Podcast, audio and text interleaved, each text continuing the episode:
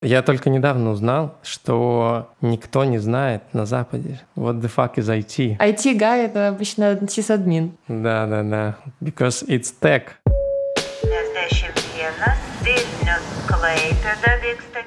Всем привет. Это подкаст «Где же дальше?». Мы находимся в Вильнюсе. Сегодня я разговариваю с Лизой. Она Senior Growth Marketing Manager во Flow и начинающий преподаватель йоги. Лиза, привет. Привет. У меня есть классический вопрос, который всем задаю, и он звучит так. Когда ты уехала из Беларуси? В октябре 2021 года. Расскажи детали вкратце этого переезда, почему именно Вильнюс, почему именно в это время и как вообще проходил переезд. Вообще желание пожить в другой стране, или точнее культуре, было всегда. И вот в 2020 году появилась эта возможность. Моя компания открыла программу релокации, как многие IT-компании в то время, и решили воспользоваться возможностью. Я переезжала с мужем. На тот момент мы рассматривали вариант Варшава либо Вильнюс. Это ну, те опции, которые были открыты.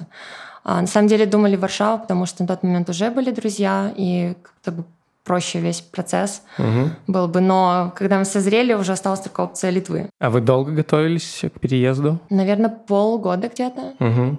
То есть мы понимали то, что поедем, но вот уже подготовка началась полгода. Потому что я последний год я пыталась получить права. Там автошкола, весь этот интересный процесс. Я в итоге их получила, и вот все, можно было спокойной душой угу. переезжать. Вы вот. на машине переезжали, да? А, нет. Нет? Не на машине, мы вообще налегке старались, минимум вещей, поэтому последние месяц это был увлекательный процесс. Можно сказать, сбор вещей, отвозишь их родителям, пытаешься избавиться чтобы на нуле новую жизнь начать в новой стране. Делали этот garage sale? Нет, без Нет. garage sale, просто скорее отвозим семье, а дальше оно куда-то дистрибьютится. Ага, я понял. Это была релокация от компании, поэтому я бы назвала наш переезд э, таким с легким уровнем сложности, потому что релокация, которая была у всех остальных моих коллег в 22 году, в начале с войны, это была совсем другая история.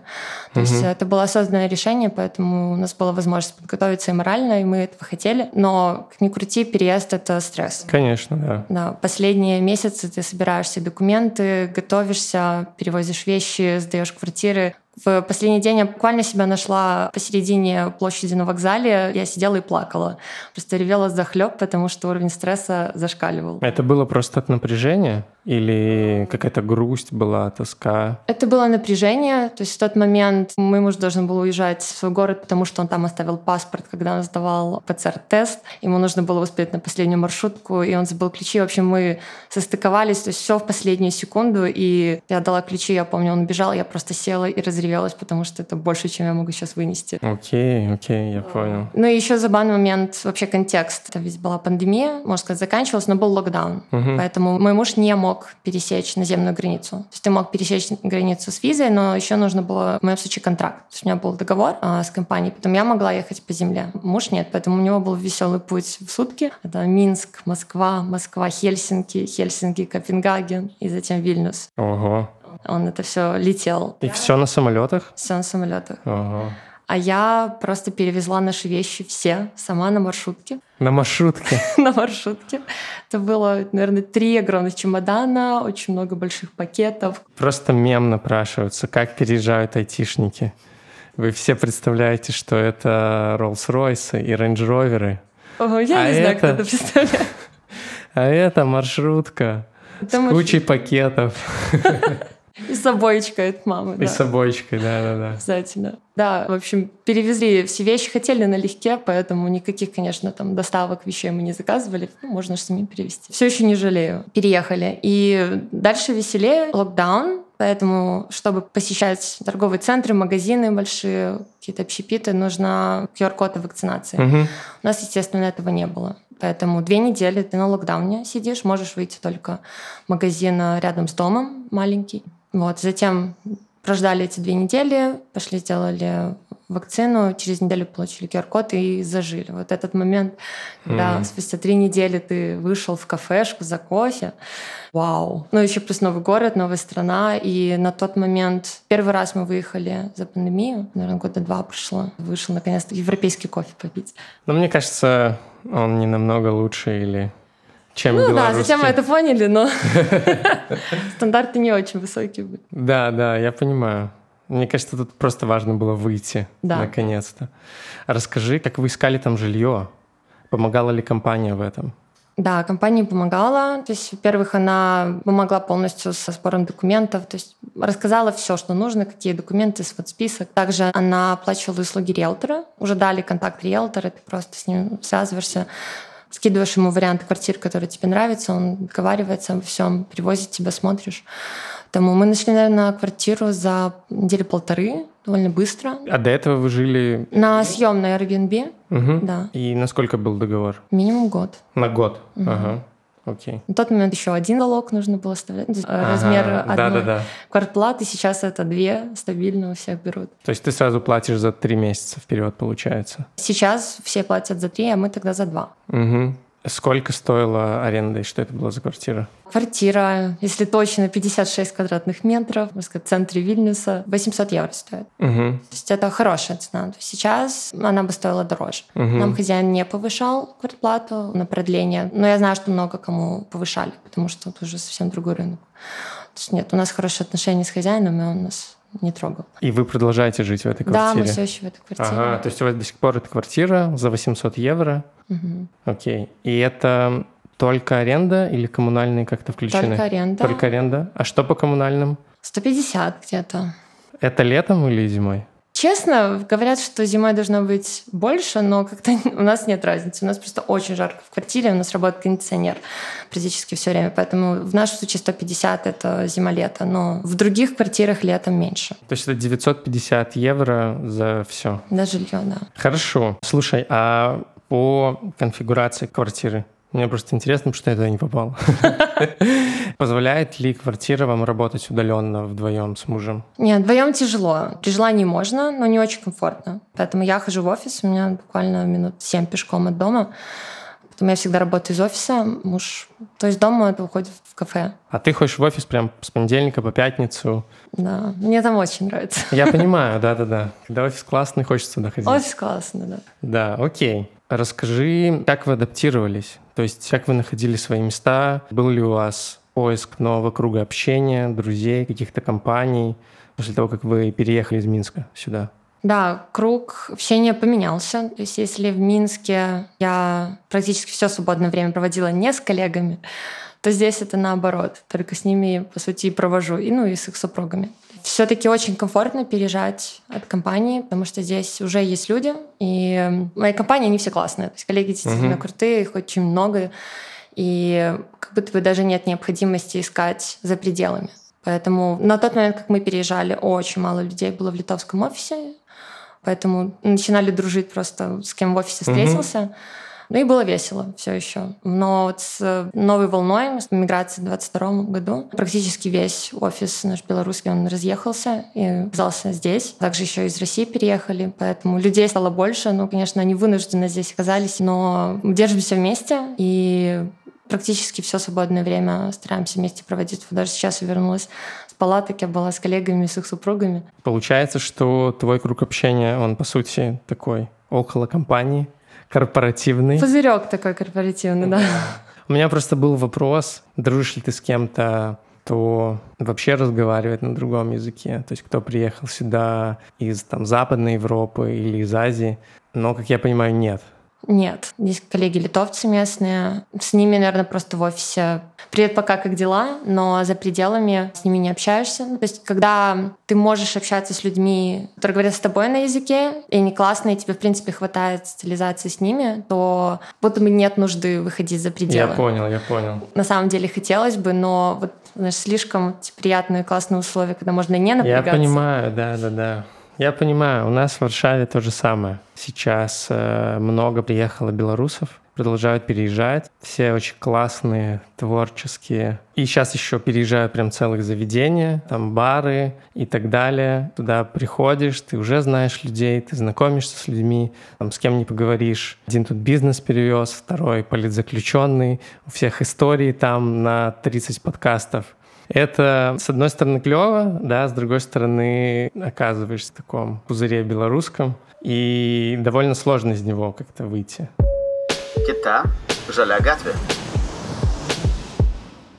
Расскажи, нужен ли тебе в Вильнюсе литовский язык? И на каком языке ты вообще общаешься в магазине, в кафе, в ресторане и так далее? Ну, возможно, это тоже одна из причин, почему у меня нет общения с местными. Ты можешь без литовского. Вильнюсе. Вполне комфортно, да? Да. Наверное, уточню, что в Вильнюсе, в других городах люди либо не так открыты к тому, чтобы перейти на русский, либо английский, но либо действительно они не знают этих языков.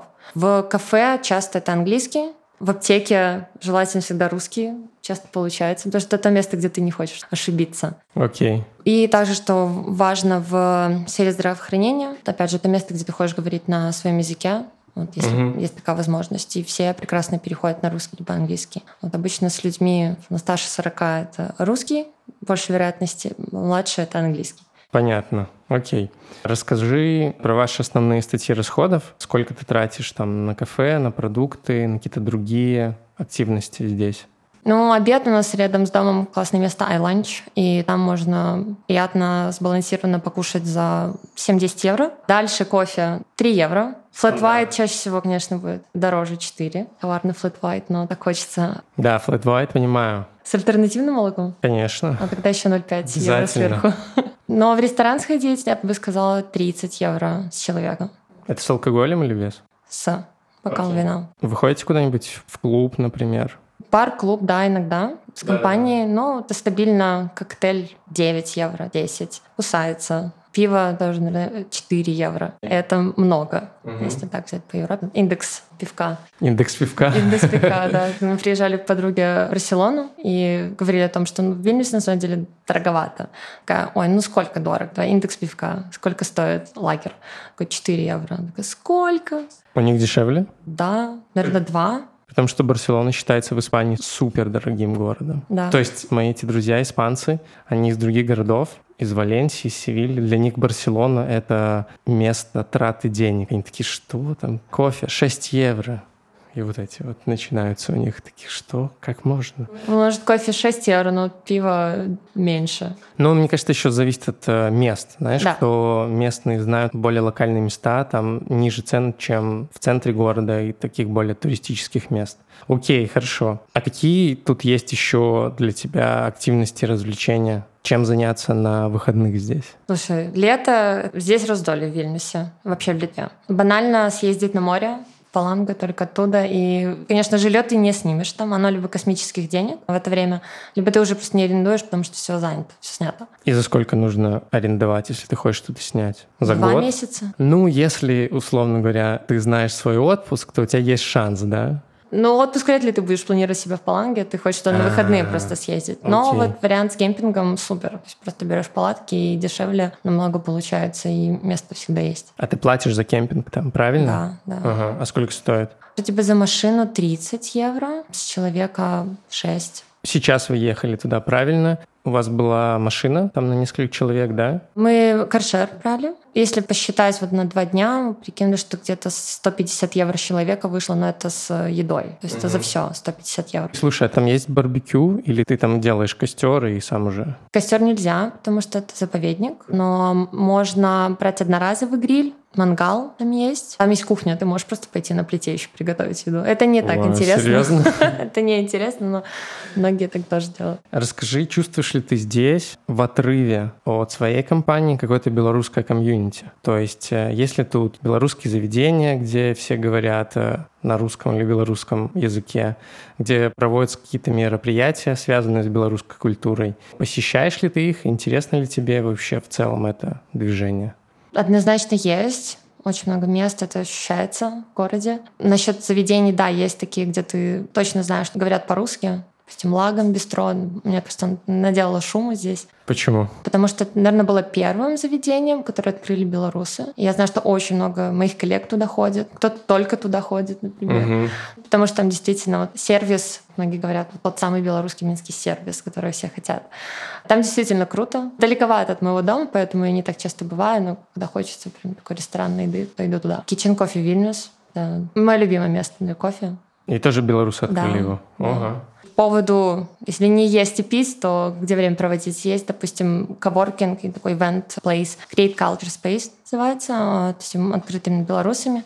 Там проводится много ивентов и на белорусском, и на русском языке. То есть там собирается много людей кто именно живет в белорусском комьюнити. Я там, на самом деле, не была ни разу, был мой муж, он мне все рассказал. Ему понравилось там?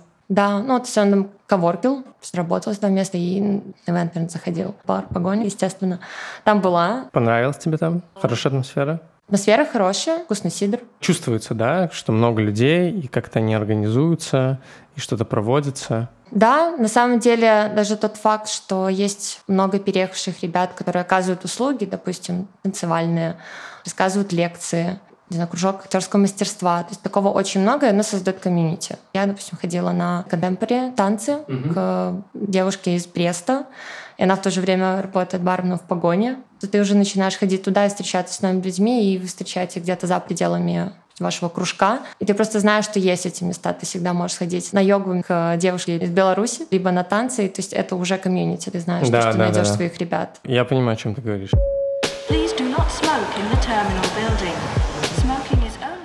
Давай перейдем плавно к йоге.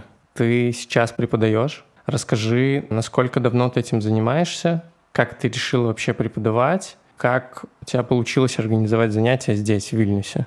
Вообще с йогой у меня коннект произошел года три назад. Вообще, для контекста у меня сколиоз четвертой степени, поэтому к йоге подходила очень осторожно. Я занималась специальными э, людьми по моим вопросам до, то есть какой-то спорт у меня в жизни был, но мне не мотивировало заниматься регулярно. С йогой это произошло. То есть у меня было сложно вначале, мне начало получаться, и постепенно это стало ну, моей рутиной. То есть я поняла, что без йоги не могу. Иногда бывали моменты, когда перестаешь заниматься, но ты моментально это ощущаешь, твое тело тебе говорит, что что-то не так.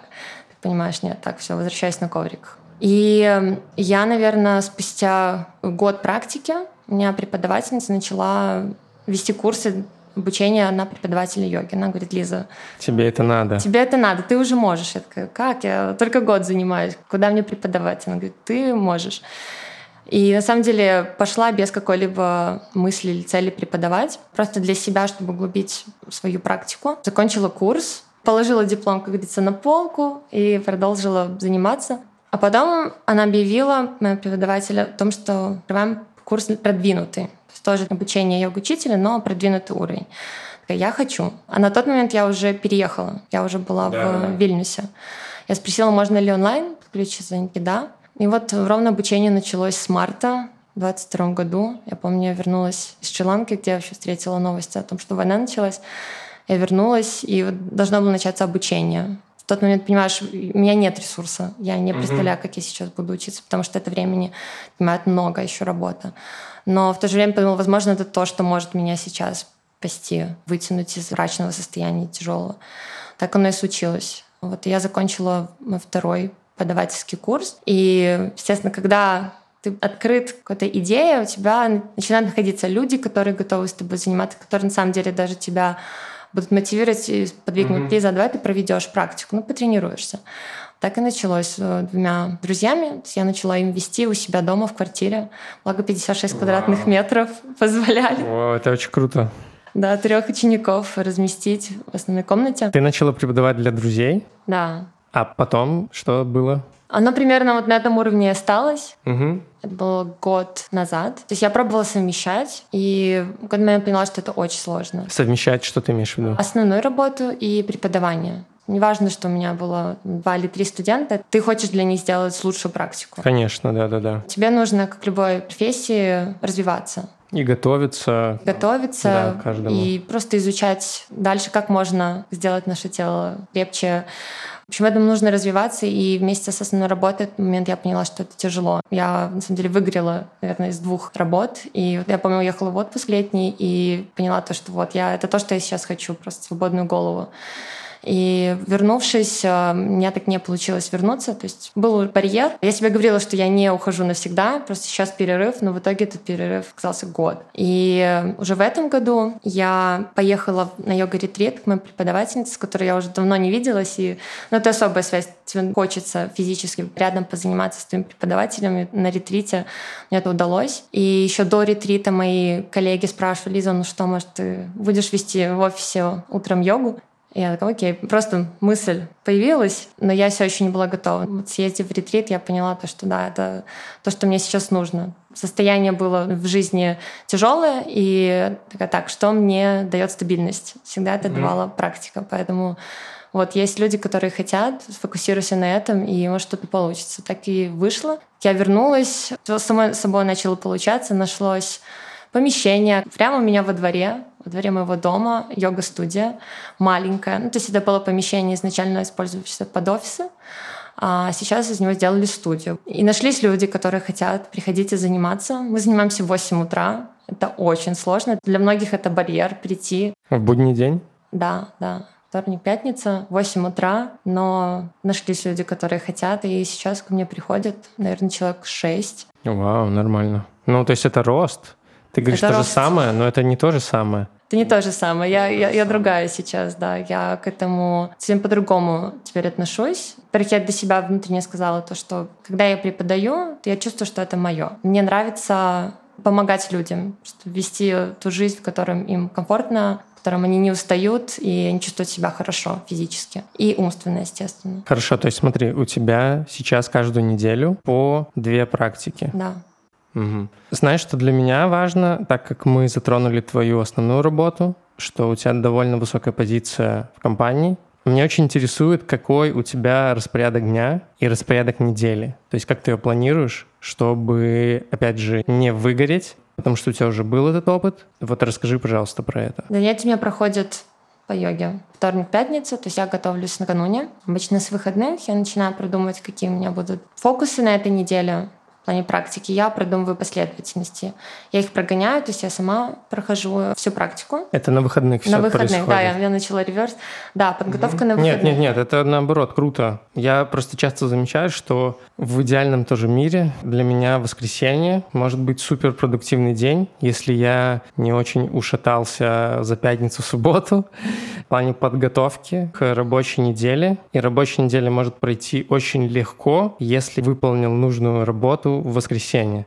Нужная работа в воскресенье — это и такая подготовка к тому, что надо сделать, то есть такое детальное планирование недели, и при этом это нужный отдых. Когда ты проводишь время с собой, возможно, тоже планируешь там чуть ли не питание свое там на неделю, какие-то активности, и неделя такая получается более мягкой. Да, я тебя понимаю. Когда ты продумаешь, что тебя ждет впереди, условно, на 7 да, дней, да, да, тебе да, гораздо да. проще. При том, что может это адаптироваться, но нет такого ощущения, что вот начался понедельник, ты такой в шоке, что надо и это, и это, а в пятницу уезжать в другой город, записывать подкасты, и надо все успеть. Да, вкатываться нужно не с понедельника, а с воскресенья. Да-да-да, в воскресенье ты планируешь свои практики, Практики, ну и неделю в целом, какие-то встречи, визиты и, естественно, подготовка к практике. Понедельник, работа обычно с 10 до 6-7 вечера. Но ты же практикуешь каждый день, я так понимаю. Да, да, практикую утром. Пробовала разные сценарии. Изначально вечер, потому что ты можешь потратить полтора часа качественной практики чисто для себя казалось бы. Но вечером ты приходишь, ты уставший, нужно еще поесть, поужинать. А ужинать это значит после практики. И выходит, что ты ужинаешь где-то в 9, а то и позже вечера. А это уже плохо для сна. Мне нужно, вот, наверное, часа три не есть до того, как я иду спать, чтобы был хороший сон. И чтобы была хорошая утренняя практика. И была, да. Поэтому оптимальное время это утро, время для себя. Во сколько ты встаешь, чтобы все успеть? В семь. И где-то на свою практику час. То есть у тебя, по сути, от пробуждения до начала работы это три часа в среднем. Угу. Потом ты работаешь, и уже после работы ты не практикуешь, у тебя такой отдых. Как раз таки вечер — это время социализации, либо с мужем, либо с коллегами, с друзьями, все вместе. Ну и подготовка, то есть понедельник у меня все еще лайтовый день, потому что вторник у меня утром практика, мне нужно обязательно выспаться, даже еще прогнать, как исполнить последовательность, подумать, что еще можно поправить. Угу. В дни, когда преподаю, я просто стартую основную работу позже. У меня 8 начала занятий, я стою опять же в 7, 8 практика, полтора часа мы отводим. После этого душ, завтрак и иду на работу. И заканчиваешь позже? Да, заканчиваю даже позже. Угу. Так примерно каждый день. Дни, когда у меня занятия не отличаются, и накануне тоже. То есть все равно еще готовлюсь, обязательно ложусь раньше спать. Ничего не может потревожить мой сон. Я стабильно иду ложиться в 11, в дни перед занятиями. Окей, okay. скажи, пожалуйста, как ты вот сейчас чувствуешь? Для тебя это такой комфортный режим, в котором ты можешь очень долго быть? То есть я имею в виду основная работа и плюс две практики в неделю. Да, сейчас это, я бы даже сказала, довольно легкий уровень. Угу. У меня есть желание, амбиции делать больше практик, то есть набрать еще вечернюю группу. Ого, круто, круто. То есть если отвечать на вопрос, что делать с этим дальше, то хочется развивать. То есть я чувствую, что я могу потянуть эту нагрузку, потому что, да, это вторая работа, но она мне приносит удовольствие, мне интересно. И свое свободное время, будь то вечер, выходной, я готова потратить на то, чтобы читать книги, проходить курсы, развиваться в этом направлении. На это не жалко свободное время.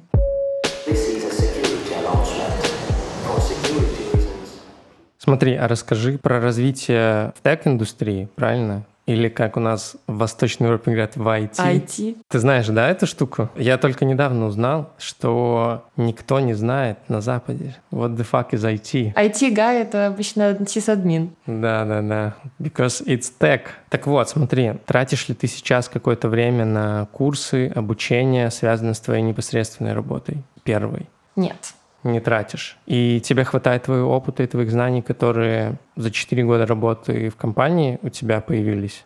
Да, но еще развитие в моей сфере — это часть моей работы. То есть у нас в компании есть, например, раз в месяц learning day по пятницам, когда ты весь день просто сидишь и развиваешься в своей сфере. Все, понятно. Тебе не надо тратить на это какое-то дополнительное время, получается, за Естественно, работы. ты можешь, у меня вопрос, надо ли это, потому что можно уже сказать, что у тебя получилось сделать определенную карьеру, и вопрос э, у меня, например, лично, насколько надо тратить время, которое за твоим рабочим временем для обучения и развития, потому что э, в основном то, что слышал от своих друзей, которые работают тоже в этой индустрии, что желательно. То есть иначе там какого-то роста не будет, ну, короче, нет такой штуки, знаешь, вот как э, я с бабушкой разговариваю, она говорит, ну как работа, все нормально, все окей, ты же уже и так все много выучил, а я ей говорю, что сейчас мир другой, что постоянно надо что-то учить, чтобы даже просто оставаться на месте. Вот что ты по этому поводу думаешь? И, возможно, я не прав. И, возможно, просто оно по-другому все. Нет, все ты правильно сказал. Кажется, что нужно исходить из твоей цели. То есть твоя личная цель. Есть ли у тебя желание стать топ-менеджером? Mm-hmm. Либо хочешь ли ты вообще сменить профессию, посвятив смежное направление. Если ты хочешь, то, естественно, тебе нужно проводить время за курсами, не знаю, возможно, даже ментора нанять, с которым ты двигался в этом направлении. Наверное, на данный момент я понимаю, что моего уровня достаточно, поэтому я укладываюсь в рабочий день. За пределами работы, на самом деле, сейчас нет желания изучать что-то в сфере growth. А до этого ты больше изучала и развивалась, и проходила какие-то курсов? Да, да. Вся моя карьера, по сути, уложилась в этой компании. Я поменяла очень много ролей, остановилась на маркетинге. И пока я видела то, что прикладной опыт — это было самое ценное. Я не получила знаний из книг, либо курсов, таких качественных знаний, как я получила именно работая, общаясь с коллегами, потому что ну, у нас в компании действительно все профессионалы с большой буквы «П». И придя туда стажером, я смотрела на этих людей и училась у них. Я просто общалась с ними, работала. И это было самым важным, да? Да, самое важное — это то, что дало мне boost. Хорошо. Расскажи, какие у тебя планы по жизни и по тому, где бы ты хотела жить, работать и дальше развиваться? Правило «живем одним годом», пока оно такое. Что значит правило «живем одним годом»?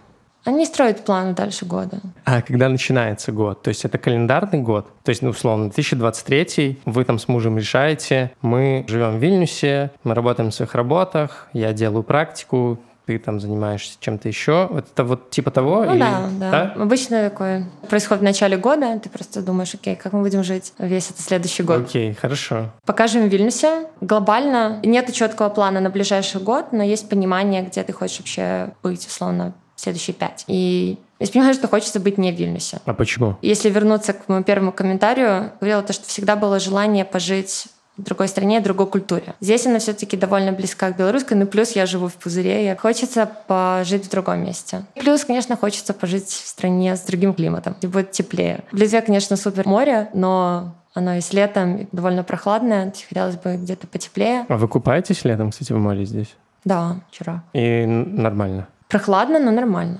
Окей. Думаю, да, хочется поехать дальше, посмотреть, угу. как оно. На самом деле хочется выучить язык страны, другой где ты... Да, да, просто другой язык, ну и лучше всего учить в среде. Вопрос, конечно, почему не выучить литовский, ну, понимаешь, на этом языке говорит на 3 миллиона человек. Угу. И он сложный, просто так его не выучишь. Есть ли у вас уже какие-то конкретные планы? Место, язык, даже страна? Да, смотрим на Испанию. Часто там были, очень нравится кухня. Ну, можно на каком-то уровне язык. В плане практики у меня есть желание продолжать преподавать. И мне очень нравится преподавать офлайн, то есть вести физические практики. И угу. поэтому для меня будет важно критерий, если там экспаты, в данном случае русскоговорящие, потому что пока я веду только на русском языке. А можешь вести на английском, например? Честно, не пробовала. Я понимаю, что это будет огромный стресс, это сложно. Сложно угу. вести даже на своем языке. нужна практика и пока я на русском. Окей, okay, я понял. Слушай, а как ты думаешь, вот какие настроения по поводу Вильнюса? Что это классное место переехать из Беларуси, но не классное место для того, чтобы остаться. Оно популярно среди твоих коллег? Да, достаточно популярно. Много барьеров здесь. Языковой раз, стоимость жизни. Все еще смотрю на Польшу, блин, но там действительно дешевле. Это правда, это правда. И хотелось бы поехать туда, но не у всех есть возможность. у нас компания строго Литва из офисов. Поэтому я думаю, да, для многих год-два обосноваться в Литве, вообще понять, что к чему, как жить не в Беларуси или не в России и тыкать дальше. Но многим нравится здесь на самом деле. И Вильнюс классный. Есть, мне кажется, он спокойный, если вам нужна такая хорошая размеренная жизнь на природе, потому что Вильнюс очень и Литва зеленая, то это классное место. Но в то же время многих начинает пугать или отпугивать такие заявления, допустим, власти о люди с белорусским и с российским паспортом будут продавать недвижимость, угу. насколько я помню, для россиян. Ну и вообще вопрос, ты не уверен, продлять ли тебе ВНЖ?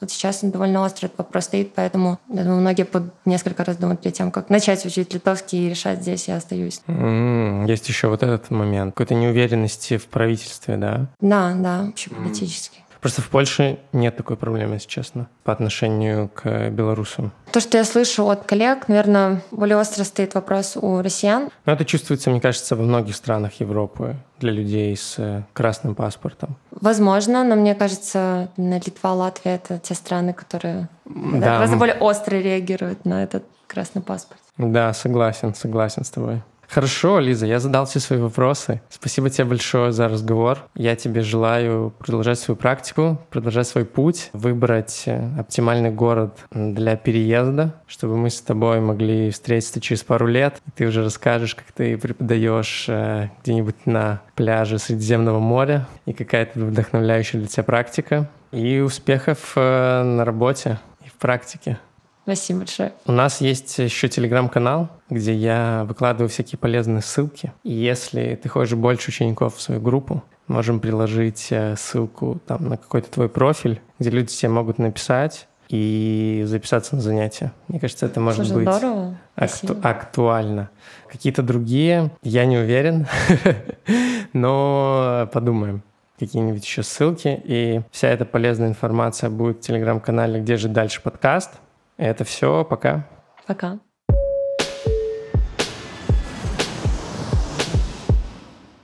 Growth маркетинг менеджер, синер, не знаю, сколько важна эта приставка. Мне кажется, это интригует Ну, как будто вы. Синьор. Ничего себе. Да, супер.